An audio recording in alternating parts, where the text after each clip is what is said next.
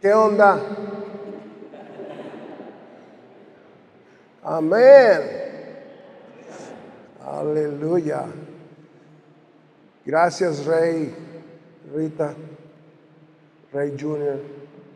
Um, la siguiente vez, inviten a mi esposa. Este, cada vez que comparte con nosotros allá en Fresnillo, eh, Dios la usa tremendamente. Amén. Y yo les voy a compartir, este, y estaban mencionando de las cosas que están sucediendo en, México. Zacatecas es, es, ah, es una, es como un sartén que está siempre ardiendo. A veces cuando prendemos el sartén, eh, yo no soy muy bueno en la cocina y cuando yo me pongo a, cocinar, pues la grasa salpica por todos lados. Y no, le digo a mi esposa, pero lo hago intencionalmente para, para que no me ponga a cocinar. no se crea. Amén. Eh, para mí lo más triste es que vivimos tan lejos pero siempre pensando en ustedes y damos testimonio de Rey, Rita y pues, el trabajo que han tenido aquí. Guanajuato es una ciudad especial y yo creo que Dios tiene increíbles planes que usted no se puede imaginar para pues, rescatar a esta ciudad y sus alrededores. Amén. Amén. Le voy a pedir que incline su rostro un momentito. Vamos a hacer una oración para que esta palabra quede sembrada en sus corazones. Padre, yo te doy gracias por el privilegio de compartir tu palabra. Gracias que, como dice tu palabra, conoceremos la verdad y la verdad nos hace libres y estamos libres porque hemos tenido y obtenido el conocimiento de tu palabra. Y en el nombre de Jesús confiamos que esta palabra se siembre y produzca al cien por uno para tu honra y tu gloria. Amén. Aleluya.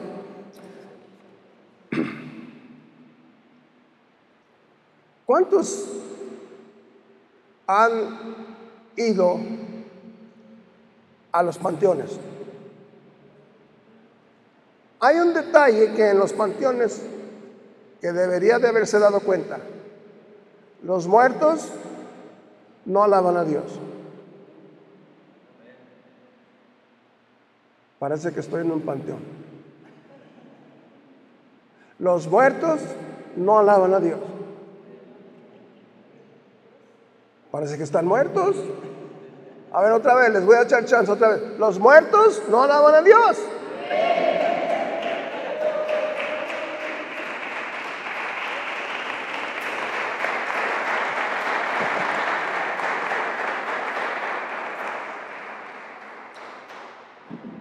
Aquí venimos a alabar a Dios. Amén. Así que no estamos en una funeraria, no venimos a observar. Aquí venimos a alabar al Señor. Amén. Los muertos no alaban a Dios.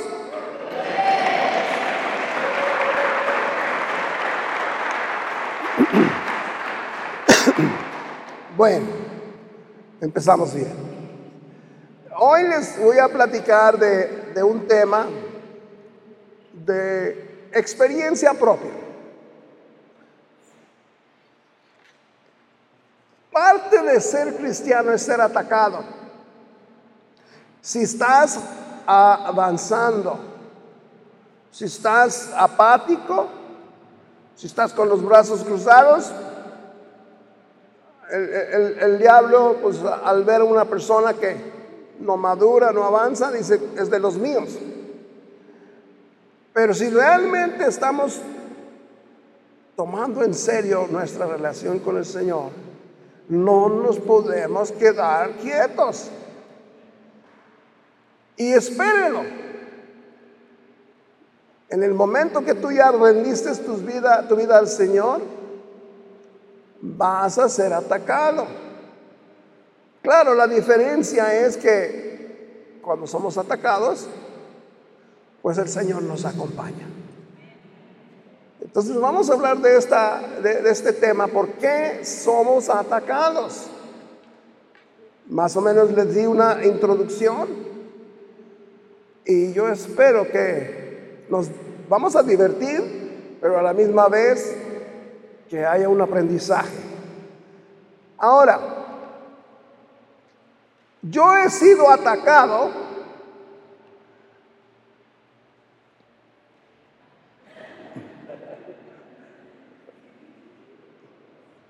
Mire, cuando yo era adolescente, el hecho de que fui atacado por, puse aquí vacas, cebú y, literalmente es plural. Cuando fui adolescente me recuerdo yo que trabajé en una, en, um, en una subasta de animales y me dieron a mí el trabajo de separar burros, caballos, vacas, todos los animales con una chicharra y tenía 12 años y estaba más o menos de esa altura. Y yo dije, no, yo no. Y el señor que me contrató dijo, no te preocupes, ellos tienen, te tienen más miedo a ti que, que tú a ellos. Pues me la creí. Y me metí a donde iba, iban entrando todos los animales y yo tenía que separarlos. Siempre que pasaba una vaca cebú, me daba una buena que, cuando me daba la patada, pues, estaba chiquito y me levantaba en el aire. Y por cualquier lado que me agarraran, la vaca cebú tiene un temperamento muy, muy agresivo. También he sido atacado por demonios. Aquí en México hay un dicho que se le subió el muerto. No sé si le haya pasado te sientes que te sofocas, te sientes que no puedes respirar, tratas de hablar y no te salen las palabras. ¿Quién le ha pasado? Nosotros vivimos en una casa en el centro de Fresnillo, recién casados, y yo me recuerdo, yo había oído de estas cosas, pero me recuerdo una noche que me estiraban los cabellos, así, y pues siempre he sido muy atrevido y me acuerdo que sacaba la mano y yo trataba de agarrar a ver qué me estaba agarrando y era puro aire, pero sí me estiraban los cabellos. Claro, junto con mi valentía también se me paraban todos los pelos. en Zacatecas, en la universidad, esta figura en forma de metal está estampado en la, en la pared. Cuando uno pasa de Zacatecas a Guadalupe, tal vez algunos ya lo han visto, está el famoso Prometeos.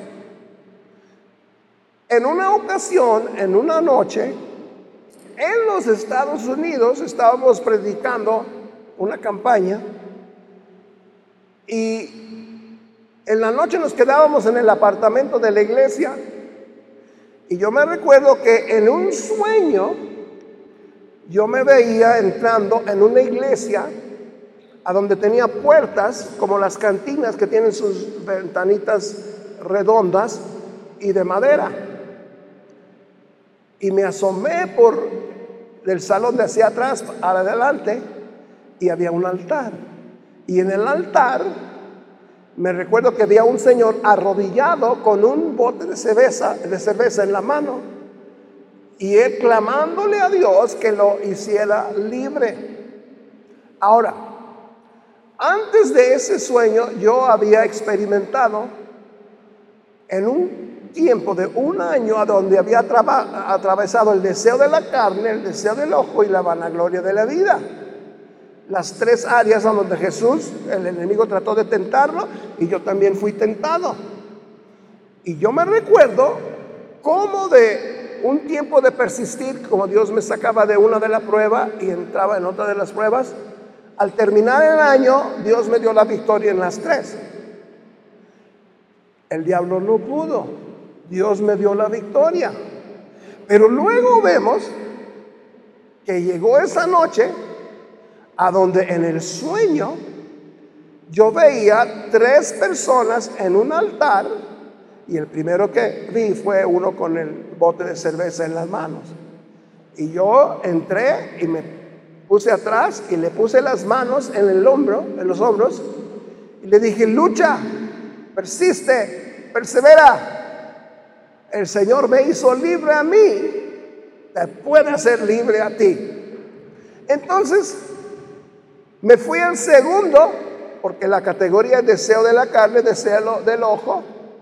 Yo había sido músico antes de ser cristiano y pues yo soñaba con la fama.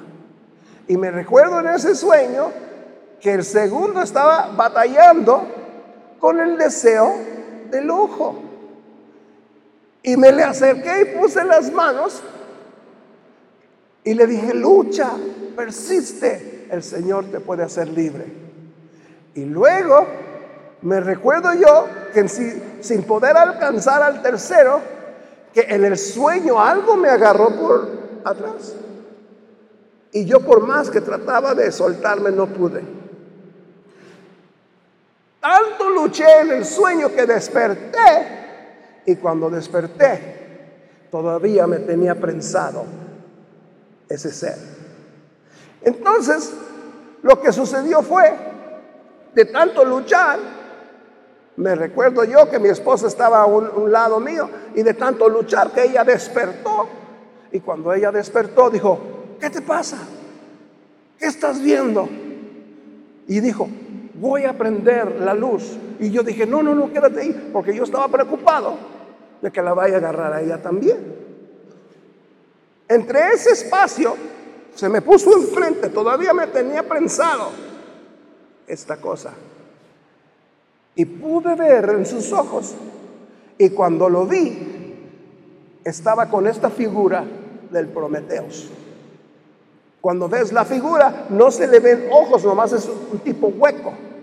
Y yo dije, yo sé quién eres. Y te voy a vencer en el nombre de Jesucristo. Y me recuerdo que yo abría la boca y trataba de reprender y nada. Yo no sé si ustedes han visto a los niños cuando van a correr que agarran vuelo para atrás. Y yo me veía en mi mente agarrando vuelo para atrás para reprender al enemigo. Y cuando llegaba al punto que ya me iba a lanzar para abrir la boca, que todavía no me salía nada, tuve que insistir. Y al insistir, al fin salió el grito y cuando en la lucha y el grito fue cuando despertó mi esposa. Bueno, de, agarrarme a mí, se fue al pie de la cama.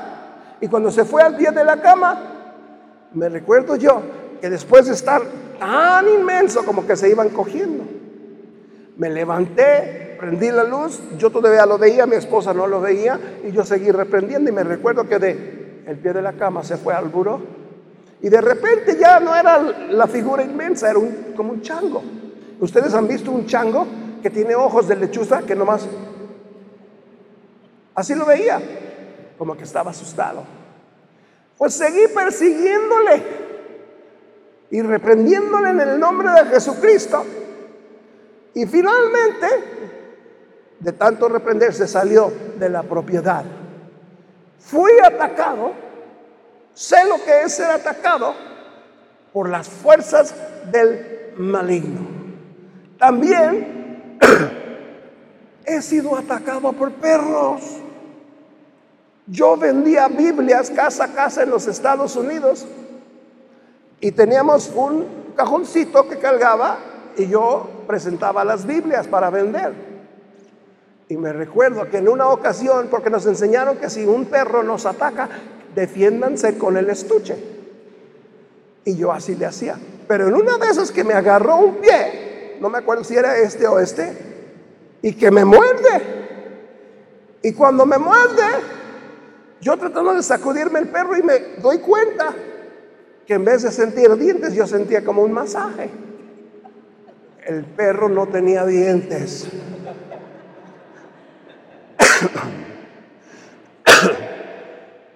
Y también he sido atacado por gente.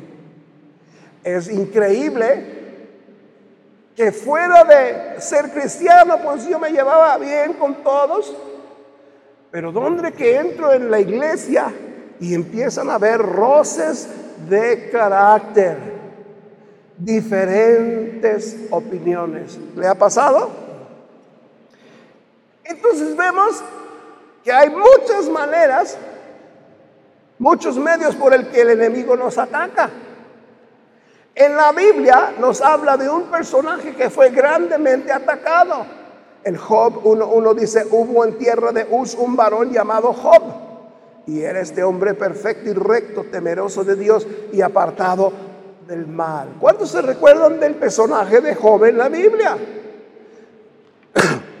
El objetivo del libro de Job es presentarnos la prueba de un hombre justo. Esto es muy importante, ¿sabes por qué? Porque pensamos que la única gente que van a ser atacadas son la gente mala. El enemigo los quiere mucho. Y como no ha podido hacerlos regresar, pues los ataca. Está muy encariñado con nosotros quiere que regresemos. Pero llega un punto que él ve que no vamos a regresar y trabaja de distintas maneras y por medio de distintos medios. El objetivo del libro de Job es presentarnos la prueba de un hombre que. ¿Cómo? ¿Se recuerdan que los muertos no alaban a Dios? ¿Recuerdan?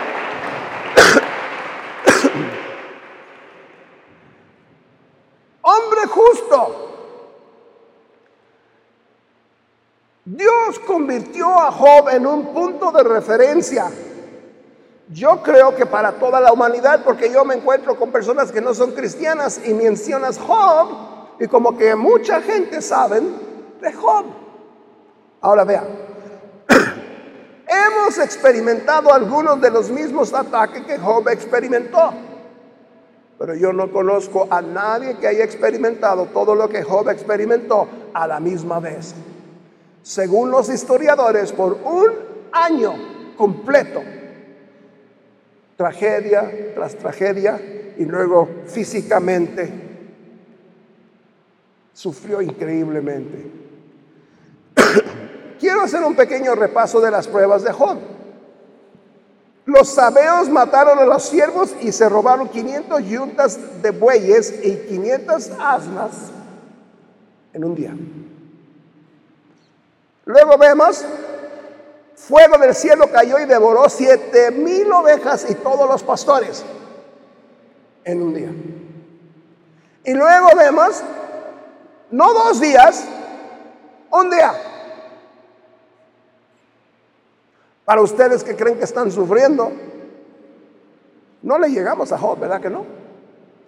Los caldeos robaron 300, 3 mil camellos y mataron a los siervos.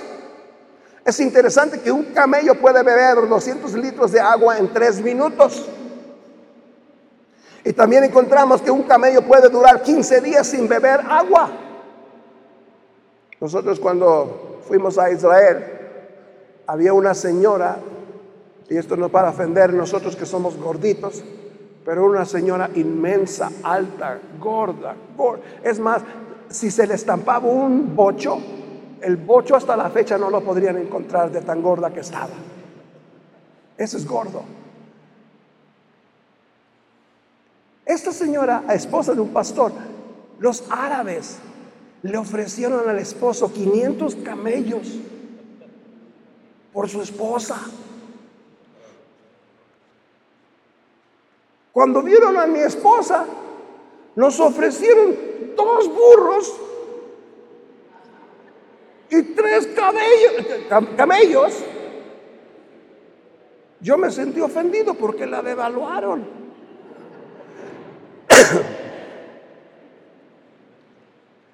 Mire,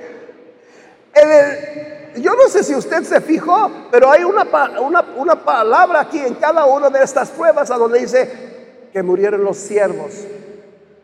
¿Cuántos son siervos del Señor? Entonces vemos aquí que el enemigo quiere destruir a los siervos, a los pastores, porque también los pastores perdieron sus vidas. Pensamos nosotros en el ámbito natural, pero espiritualmente, créame, si tú no eres un pastor, somos siervos del Señor. El enemigo quiere destruirnos. Bueno, luego vemos que un gran viento vino del lado del desierto y azotó la casa que cayó sobre sus hijos e hijas y murieron. Todos sus hijos. Es increíble el dolor con la pérdida de un hijo, pero imagínese, todos, si, si usted tiene cinco y él tenía más, si tiene cinco o seis hijos y que mueran el mismo día todos, eso es dolorosísimo. Hay personas que con la muerte de un familiar batallan para superarlo y pasan años y todavía no lo superan. Algo interesante aquí, que los hijos tuvieron una grave tragedia.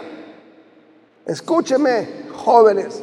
El Job 1, 4 al 5 dice, e iban sus hijos y hacían banquetes en sus casas, cada uno en su día, o sea, en su cumpleaños y enviaban a llamar a sus tres hermanas para que comiesen y bebiesen con ellos. Y aconteció que habiendo pasado en turno los días del comité, Job enviaba a los y los santificaba y se levantaba de mañana y ofrecía holocaustos conforme al número de todos ellos, porque decía Job, quizá habrán pecado mis hijos y habrán blasfemado contra Dios en sus corazones. De esta manera hacía todos los días.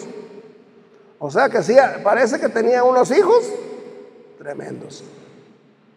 Y los padres, mire, nosotros ya nuestros hijos no viven con nosotros, pero hasta la fecha, aunque ya no viven con nosotros, seguimos estando pendientes, nos preocupamos cuando ellos pasan sus dificultades y si podemos ayudarles, tratamos de ayudarles.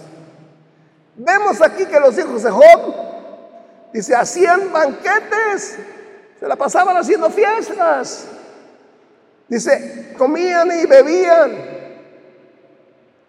Y él hacía sacrificios porque dice que tal vez han pecado y han blasfemado contra Dios. Ese es un pesar para los padres.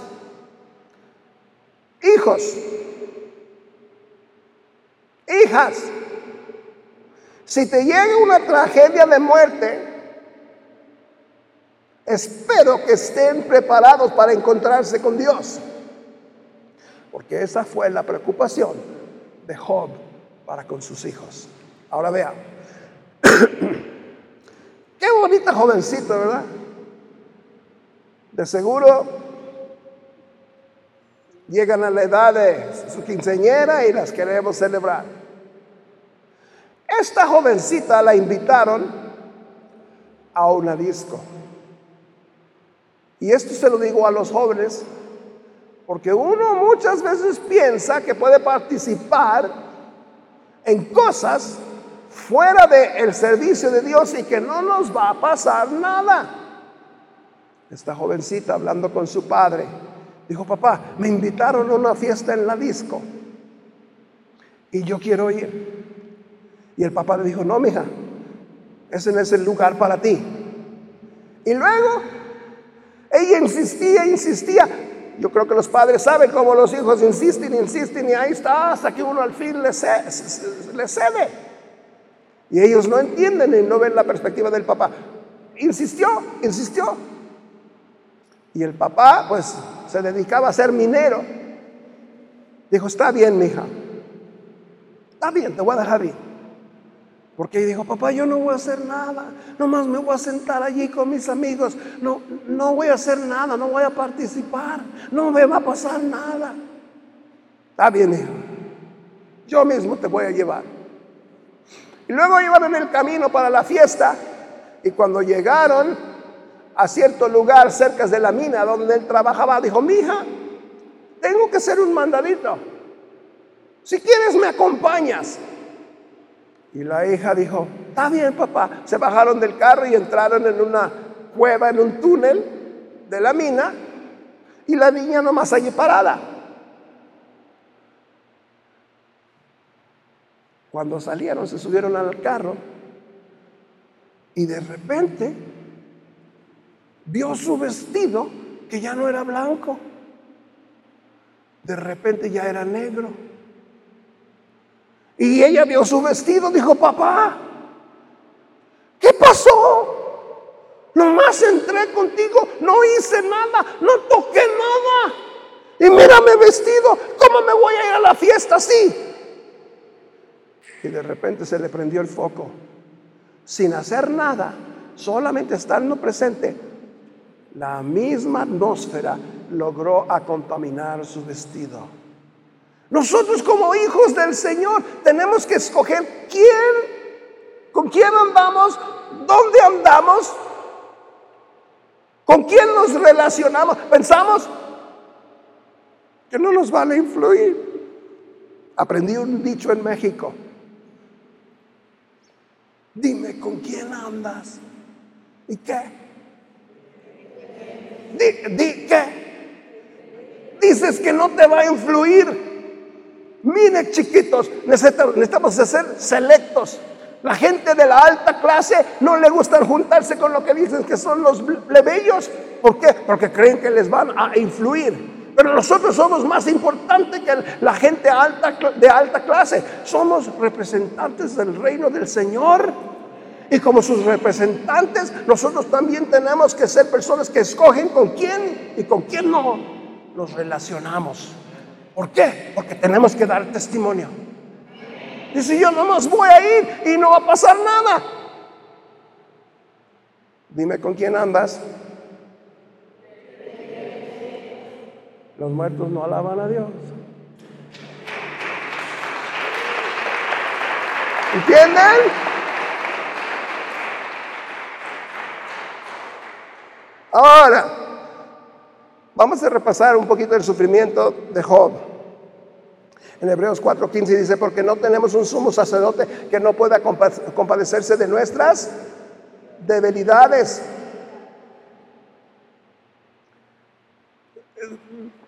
Gracias a Dios por Jesús. Tú tal vez me platiques de tu situación y yo no te entienda. Puedo orar contigo. Pero cuando se trata de Jesús, Él está a la diestra del Padre. Y esa dificultad, y esa tragedia, y ese dolor, yo tal vez no te comprenda, pero Él comprende todo. Dice que Él se compadece de cada uno de nosotros. ¿Sabe lo que significa esto? Que cuando tú vas al Padre en el nombre de Jesús y Él lleva tu petición ante el Padre, Él dice, Padre, los entiendo. Él fue el Emanuel. Se manifestó en carne. Gracias a Dios por Jesús, que es nuestro intercesor. Entonces, amén.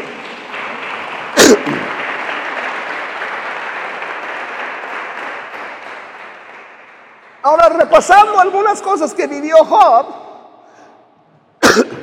en una ocasión en mi vida me dijeron, tú eres como Job. Por eso me puse a estudiar de Job. Dije, yo soy como Job por problemas que he vivido. Y al repasar, decidí investigar los sufrimientos de Job para ver si realmente yo era como Job. Gracias a Dios que no le llegué. Pero dice la Biblia, Satanás lo hirió con una sarna maligna desde la planta del pie hasta la coronilla de la cabeza. No entiendo. A mí nunca me ha pasado algo así. Pero ¿sabes qué? Aquí está mi esposa. Ella sí. Dice la Biblia, según la historia, que él duró un año con este, comezón y estas ampollas en todo su cuerpo. Mi esposa duró en esa, en ese, ahí está su brazo, pero por más de un año ella duró todo su cuerpo. Y gloria a Dios, lo que Dios hace. Nunca le escuché renegar con Dios. A veces en la noche me recuerdo que la veía con las piernas levantadas y yo dije, ¿qué haces? Dijo, esto me dijo, estoy tratando de encontrar una posición cómoda para descansar. Imagínense, gracias a Dios por el milagro, ella ya es libre. Amén.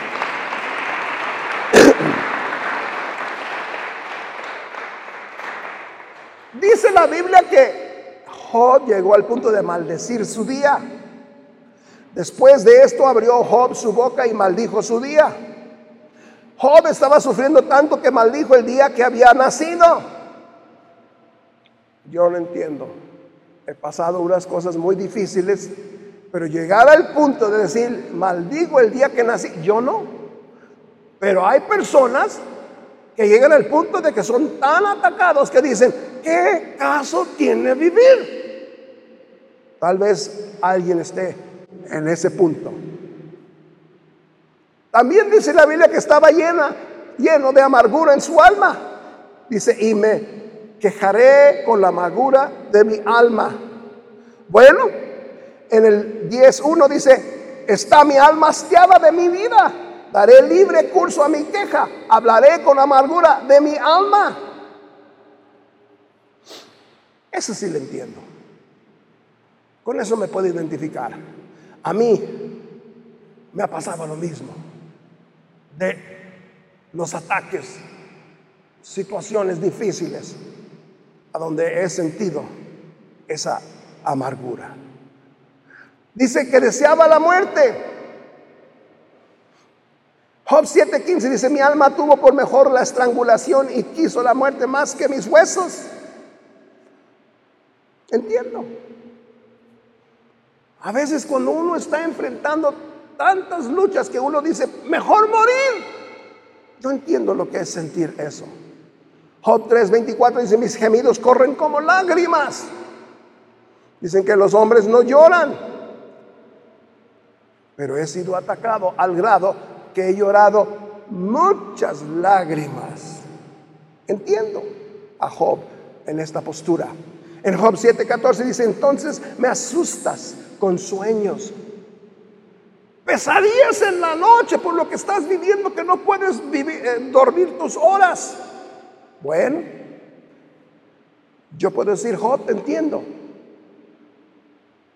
A mí me ha pasado lo mismo. ¿Cuántos les ha pasado lo mismo? Que batallan para cobrar su sueño. Job 12:4 dice, yo soy uno de quien su amiga se mofa. Nosotros vivimos problemas en nuestro ministerio en Fresnillo, Zacatecas. Ahorita estamos súper bendecidos. Pero a mí me gritaban en las calles personas que se rebelaron en la congregación, adúltero, narcotraficante, ladrón, en las calles. Hermanos, en la radio, en los periódicos empezaron a promover mentiras de, de mi persona y de mi familia. Es interesante cómo Dios torna todo para bien. Ahorita en el estado de Zacatecas, yo he estado por años en dos de las difusoras más importantes y soy el único pastor que predica en estaciones no cristianas. Más de ocho años. Las mismas difusoras que se prestaron para atacarme, ahora pasan mis programas durante la semana.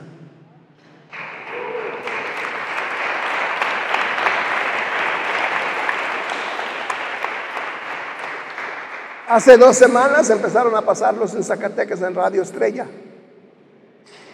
Los martes de mi casa transmito a San Antonio, Texas y de San Antonio, Texas, lo regan en más de 25 estaciones en el estado de Texas.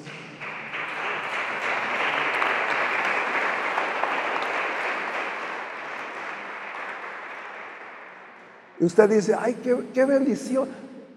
Pero del dicho al hecho, ¿me entienden? Pero con la gracia del Señor tenemos la victoria. Ahora, ¿por qué les digo esto? Porque el diablo quiere destruirte, pero Dios permite que atravieses el valle y atravieses el proceso, porque te quiere llevarte a otro nivel a donde en vez de que tú seas bombardeado, Dios te convierte a ti en una influencia más allá de lo imaginable. Persiste, persevera, no desmaye. Ríos de Edén, persiste, persevera. Usted no se imagina lo que Dios tiene planeado por medio de ustedes para esta ciudad y sus alrededores. Viene una cosecha.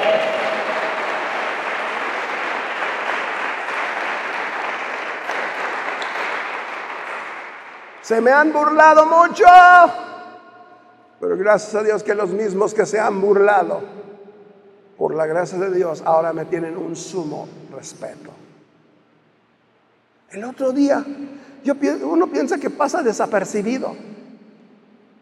El otro día me mandó a felicitar el gobernador de Zacatecas. Era mi cumpleaños. Dijo Pablo, feliz cumpleaños. Pues no dijo mucho, pero yo pensé, ¿a poco el gobernador sabe quién soy? Persiste, persevera y verás como Dios te encontrarás con personas que sabrán de ti que no te imaginas. Tu testimonio es una luz. Somos la sal de la tierra. Los muertos no alaban a Dios.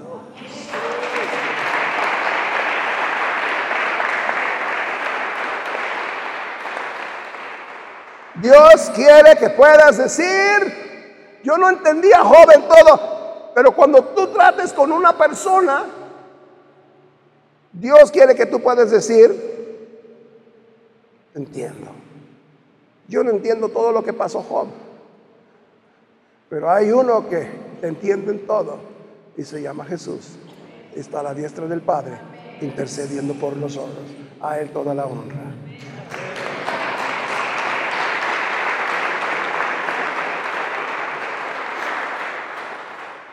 Ahora prepárense.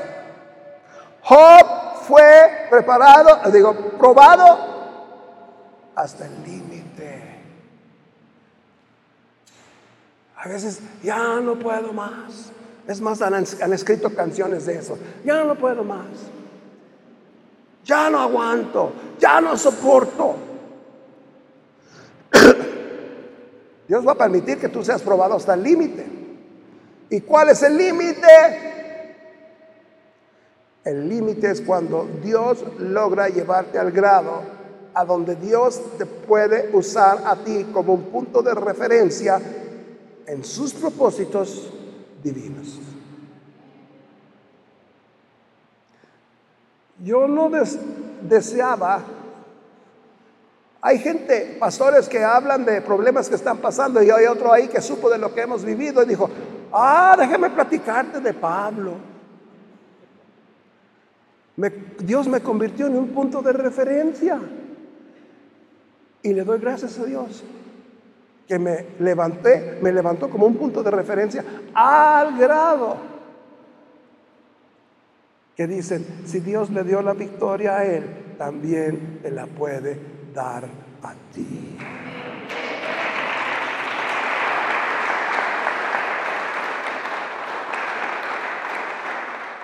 Ahora le voy a dar unos ejemplos de puntos de referencia. Usted se va a acordar. José hay muchas cosas que podemos aprender de José, pero José tuvo un sueño. ¿Se cumplió? Soñó que el sol, la luna y las estrellas se le inclinaban.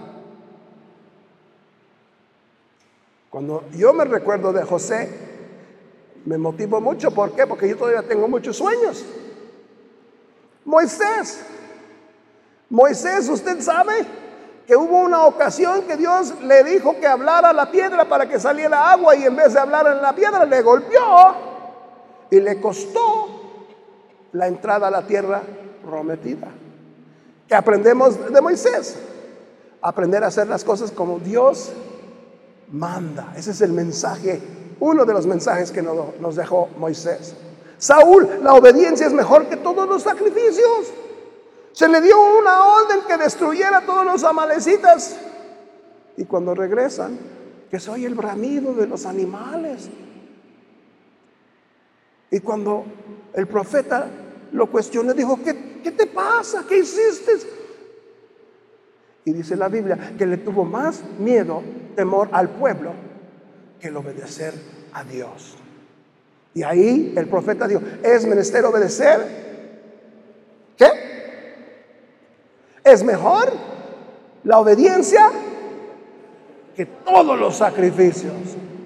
Tenemos a Samuel. Samuel dijo, creo que en el capítulo 16 dijo, dice la Biblia que, que Dios lo escogió para que fuera a escoger el próximo rey. Y él luego, luego se impresionó con los hermanos de David. Dije, este tiene que ser guapo, fuerte, portachón. Y el Señor le dijo, no, ese no es. Y Dios le enseñó a Samuel, Dios no ve al hombre como el hombre lo ve. Dios ve el corazón. Dios ve tu corazón. Luego tenemos a David. David la regó mucho. La Biblia es más, no hay ninguna persona en la Biblia que diga, la Biblia dice, era un varón conforme el corazón de Dios. Pero tú estudias la vida de David, eso fue cuando él estaba todavía joven y pastoreaba, después ya no se dice eso de él, porque la regó mucho. Pero una cualidad que tenía David es que sabía cómo arrepentirse. Tal vez tú la has regado mucho. Te aconsejo que sigas el ejemplo de David. Dios es un Dios de segundas oportunidades. La regaste, levántate otra vez, agárrate de la mano del Señor y sigue caminando. Alábalo y glorifícalo.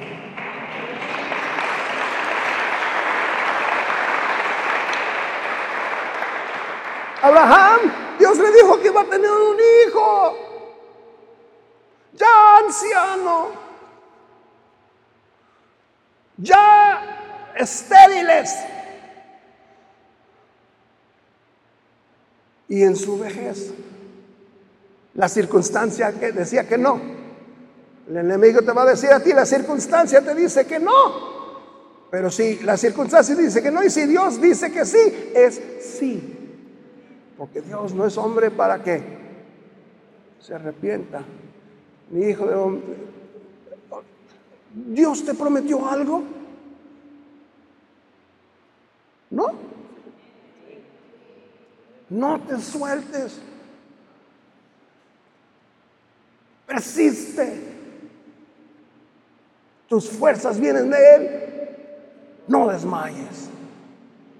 Luego tenemos Jacob. Yo lo que me recuerdo de Jacob Dios le cambió el nombre después, pero Jacob, el nombre Jacob es engañador. Él engañó. Participó con su mamá para apropiarse de la bendición de la primogenitura que le pertenecía a Esaú. Hay muchos mensajes en esto. Pero yo lo que me recuerdo de Jacob es que era un engañador. Que no sea esa la reputación que se sepa de ti. Salomón, ¿se acuerdan? Vanidad de vanidades, vanidad de vanidades. Cuando yo me hay muchas cosas buenas de Salomón, pero ese es el que siempre se me viene a la cabeza. Agitofel fue el consejero principal de David. Cuando Absalón se rebeló, se alió con Absalón para rebelarse contra David. Tenía un don de consejería. Cuando se alió con Absalón, les dio el consejo, le dijo, actúen rápido, ataquen a David rápido. Y luego vemos a otro personaje ahí entre el montón que se llamaba Husay. Dijo, no, esperen, porque sabemos que David es un gran guerrero. Mejor junten mucha gente. ¿Han visto en la Biblia donde dice lo que es nacido de la carne, carne es? Absalón se soñaba con un gran ejército. Y según la palabra de Dios, él no siguió el consejo de Husaí. Digo, él siguió el consejo de Husaí y no siguió el consejo de Agitofel de actuar rápido. Y cuando Agitofel vio que tomó el consejo de Husaí, Él sabía que iban a ser destruidos y en una tarde murieron 20 mil hombres. ¿Sabe lo que pasó? Dice la Biblia que cuando Agitofel vio eso, fue y preparó su casa y fue y se ahorcó. Los teólogos llaman a Agitofel el Judas del Antiguo Testamento. Pero aquí la moraleja es que Agitofel tenía un don. El consejo que él le dio a Absalón era el que le iba a dar la victoria. Pero no, no acató. Y por eso tuvieron y sufrieron gran pérdida. Ahora, usted diría, bueno, ¿y por qué Agitofel se alió con Absalón? ¿Se acuerdan de Betsabé? La mujer con la que cometió adulterio David. Agitofel estaba lleno de amargura y resentimiento. Y cuando vio la oportunidad de vengarse contra David, y usted dice, ¿y eso qué? Agitofel era el abuelo de Betsabé. Agitofel, tu don, Dios te ha dado dones a ti. Yo creo que Dios me ha dado un increíble talento a mí en la música. Búsqueme en las redes sociales.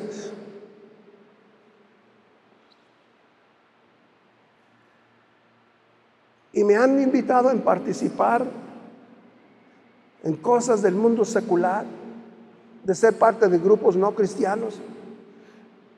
Y yo entendí que mi don es para honrar y, y darle la gloria al Señor. Mire, me han dicho, te puedes hacer rico con tu talento. Chiquitos, yo soy rico, tengo a Cristo, lo tengo todo.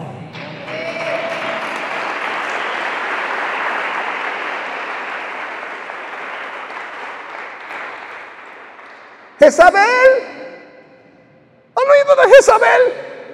Vive en Guanajuato mujer con un esposo mandilón.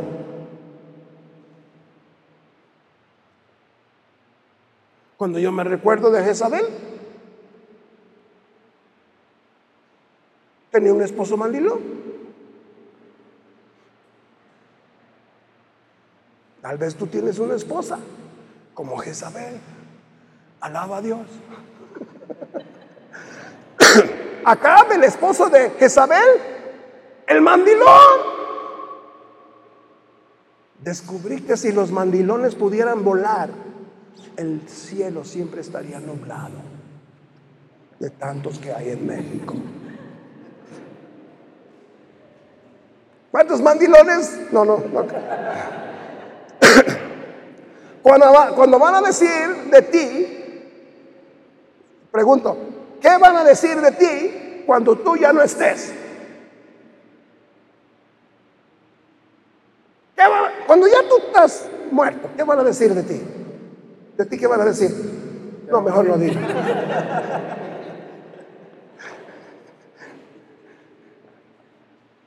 Ahí les va.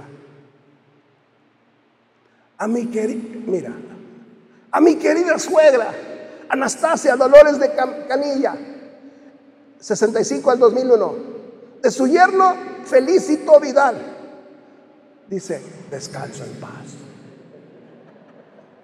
Luciano, mira lo que dijo Luciano, aquí te espero. Julia Pancracia, aquí yace Julia, aquí yace mi mujer, fría como siempre. ¿Qué van a decir de ti? Gustaba, dice, recuerdo de, tus, de todos tus hijos, menos Ricardo, que no dio nada. Acá yace Juan García, que con un fósforo un día fue a ver si gas había. Y había. Purificación. Estoy aquí en contra de mi voluntad. Otra lápida dice, cuando nací todos reían y yo lloraba. Viví de tal manera que cuando morí todos lloraron y yo reí. Creo que ahora puedes saber por qué somos atacados. ¿Por qué somos atacados? Dios te quiere convertir en un punto de referencia. Hay un mensaje que Dios tiene preparado. Y cualquier cosa que tú atraviesas al final de tu vida, esos son puntos de referencias. Y ojalá sean puntos de referencias buenos para que cuando te vean a ti y las victorias que el Señor, el Señor te ha dado a ti, que pueda ver a Cristo, que Él fue glorificado y honrado en todos tus esfuerzos.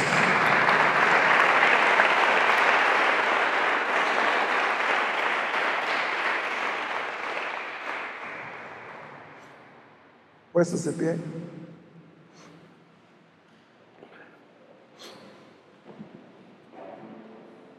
Yo, yo no sé qué manera estás siendo atacado. Pero quiero darte la libertad de que a veces se siente que la situación está pesada y que ya no soportas más, ya no resistes. Yo soy testimonio y mi esposa somos testimonio de que aunque a veces han habido situaciones duras y tupidas, aquí estamos dándole honra y gloria al Señor. Yo no sé qué nos espera todavía, pero hay, un, hay, hay una convicción en mi corazón.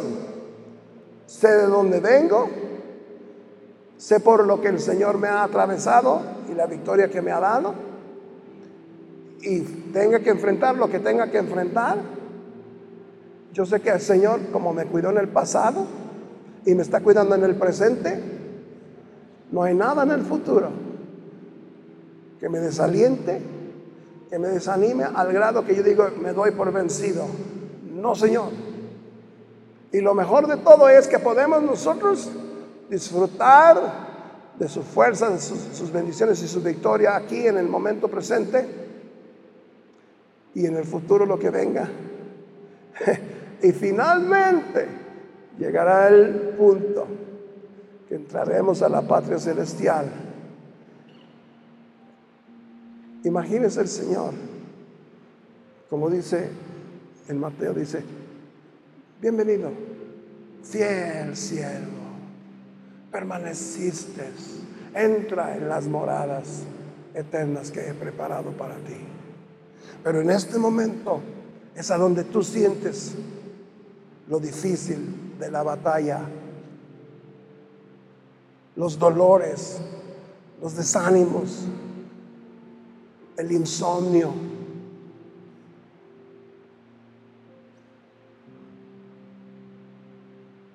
Jesús te entiende y tiene fortaleza para ti.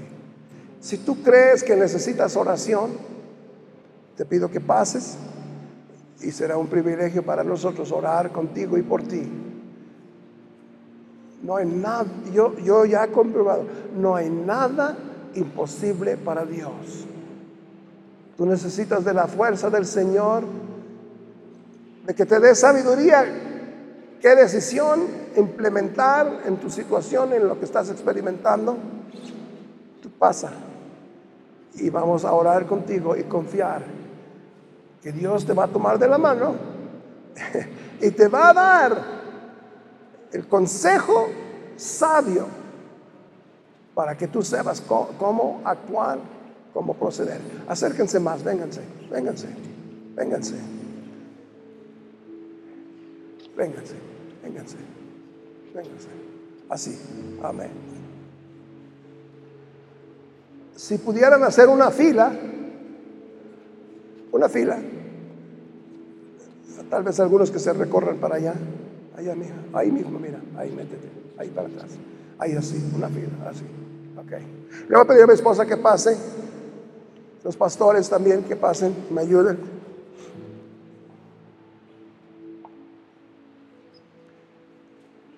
Dios ve tu corazón. Dios sabe lo que estás pensando. Y Dios vino a recordarles que así como nos ha dado la victoria a nosotros, Tú pones esta situación en las manos del Señor. Y tú al poner esto en las manos del Señor, sales de aquí en victoria. Lo abrazas por fe. Y le voy a recomendar algo. Porque muchas veces cuando estamos atravesando cosas, lo que hacemos es, nos encontramos con alguien y le platicamos la historia. Encontramos con otro y le platicamos la misma historia. Es como si te bañas, te quitaste la ropa sucia y en vez de ponerte ropa limpia, te pones otra vez la ropa sucia. Ya. Es más, si así te conduces, estás dándole honra y gloria al diablo y no a Dios que al venir, haber venido en este momento, se lo puse en las manos del Señor y yo por fe lo alabo y por fe lo glorifico y por fe le doy gracias que ya salgo de este lugar con la respuesta y la victoria. Amén. Amén. Hay que cuidarnos de no estar revolcándonos en la autoconmiseración, la autolástima. Tú no eres el único que has sufrido. El diablo te quiere convencer que tú eres el único. No. Les mostré de Job. Nadie de los que estamos aquí hemos atravesado ni un pedacito de lo que Job ha atravesado. Y el Señor, al final, ¿se recuerdan de todo lo que perdió? El Señor le dio doble. Y yo declaro en el nombre de Jesús que viene doble bendición para cada uno de ustedes. Porque somos más que vencedores en Cristo.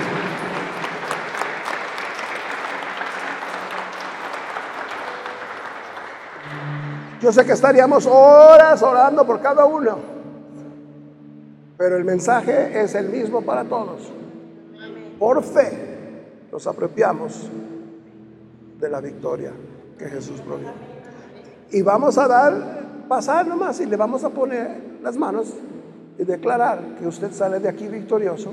Usted levante sus manos como señal de que se cede y que recibe. Amén. Cierren sus, sus ojos si gusten, levanten las manos y de un lado ustedes ayúdenme y yo me vengo de este otro lado y solamente le voy a poner las manos y declararlos victoriosos en el nombre de Jesús. Victoriosos victorioso, más que vencedores, victorioso Señor. Sana las heridas y los dolores que están experimentando. Sánalos, Padre, en el nombre de Jesús. Sánalos. Fortalece en el nombre de Jesús. La victoria tuya es la nuestra. Fortalece.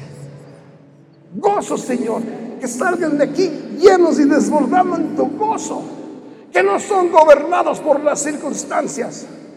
En el nombre de Jesús, te doy gracias. Que ellos caminan sobre el agua de su circunstancia y las situaciones. Esos ataques, oh bendito Señor, tú lo tornas todo, todo, todo, todo para bien. En el nombre poderoso de Jesucristo. En el nombre poderoso de Jesucristo. Aleluya. Los muertos no alaban a Dios. ¿Me oyeron? Los muertos no alaban a Dios. Por fe alabamos al Señor. Y con ese entusiasmo declarados que tenemos la victoria. Aleluya. Aleluya. Aleluya.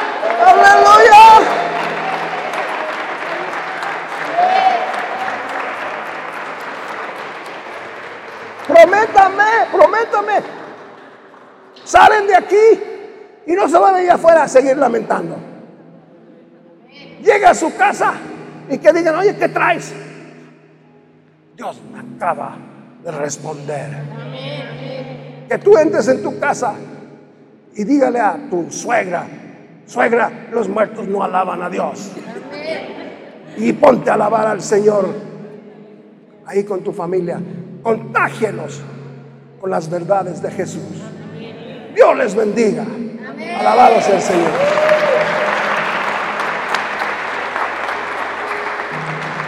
Amén. Gloria al Señor.